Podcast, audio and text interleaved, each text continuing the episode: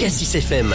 Bonjour Aurore Mercet. Bonjour. Bon, je suppose que c'est une grande fierté déjà pour, euh, pour vous en tant que coordinatrice euh, du Téléthon euh, en, en Côte d'Or d'accueillir le Téléthon parce que Dijon voilà, fait partie des quatre villes sélectionnées au niveau national pour, pour le Téléthon cette année. C'est ça, Dijon fait partie des quatre villes ambassadrices sur la France avec Cassis, Lorient et Guebwiller en Alsace. Et effectivement, c'est une grande fierté. C'est d'autant plus pour moi personnellement parce que c'est le premier vrai Téléthon que je fais. Je suis nommée depuis 2019. Donc effectivement, c'est la reprise du Téléthon après cette période Covid. Et d'autant plus un gros challenge que nous savons euh, Dijon en ville, euh, ville ambassadrice. Donc euh, le plateau de, France 2 va être posé sur la place du Barouzet pendant 30 heures. Donc c'est un gros challenge, un beau challenge. c'est top pour la ville de Dijon, c'est top pour le département. Et puis surtout pour le Téléthon, on va faire une super collecte, donc c'est génial. Le, plateau de France Télévisions, place du Baranzé, place François Rue dans le centre, en plein cœur de, de Dijon, pendant 30 heures, de camp à camp précisément? Alors effectivement, euh, les, les, caméras de France 2 sont posées euh, place du Barrezet, place François Rude, euh, pendant 30 heures du vendredi 2 jusqu'au samedi 3 décembre. Donc le samedi toute la journée, on pourra voir les, animations de France Télévisions en plein centre-ville de Dijon. Parlez-nous un petit peu maintenant de, des principales animations, des défis sportifs qui seront organisés sur la métropole dijonnaise à l'occasion de ce Téléthon. Alors effectivement, euh, donc euh, ça commence le vendredi soir, 19h30 euh, sur la place François Rude.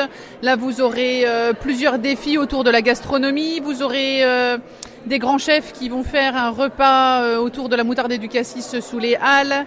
Vous aurez euh, par exemple le samedi, alors là on sera plus sur le samedi, euh, vous aurez l'émission en direct de 11h15 à 13h avec le parrain national. Vous n'êtes pas sans savoir que c'est Kev Adams qui sera là chez nous en direct sur la place du Barrezet. Donc voilà, il y aura un défi de la course autono, il y aura les rugby fauteuils avec le parrain départemental qui n'est autre que Sébastien Verdun qui a fait partie de l'équipe qui est parti aux Jeux paralympiques à Tokyo l'année dernière.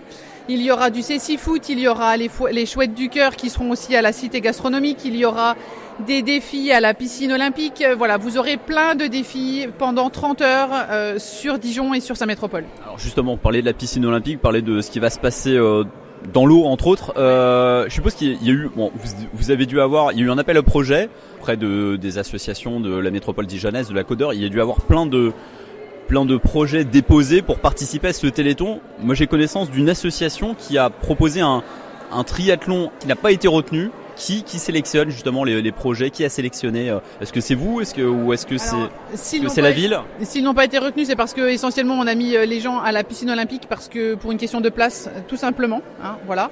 Euh, il y a eu sur cet appel à projet qui a été lancé par la ville de Dijon plus d'une centaine euh, d'associations qui ont répondu présent. On a répondu positivement à toutes les associations.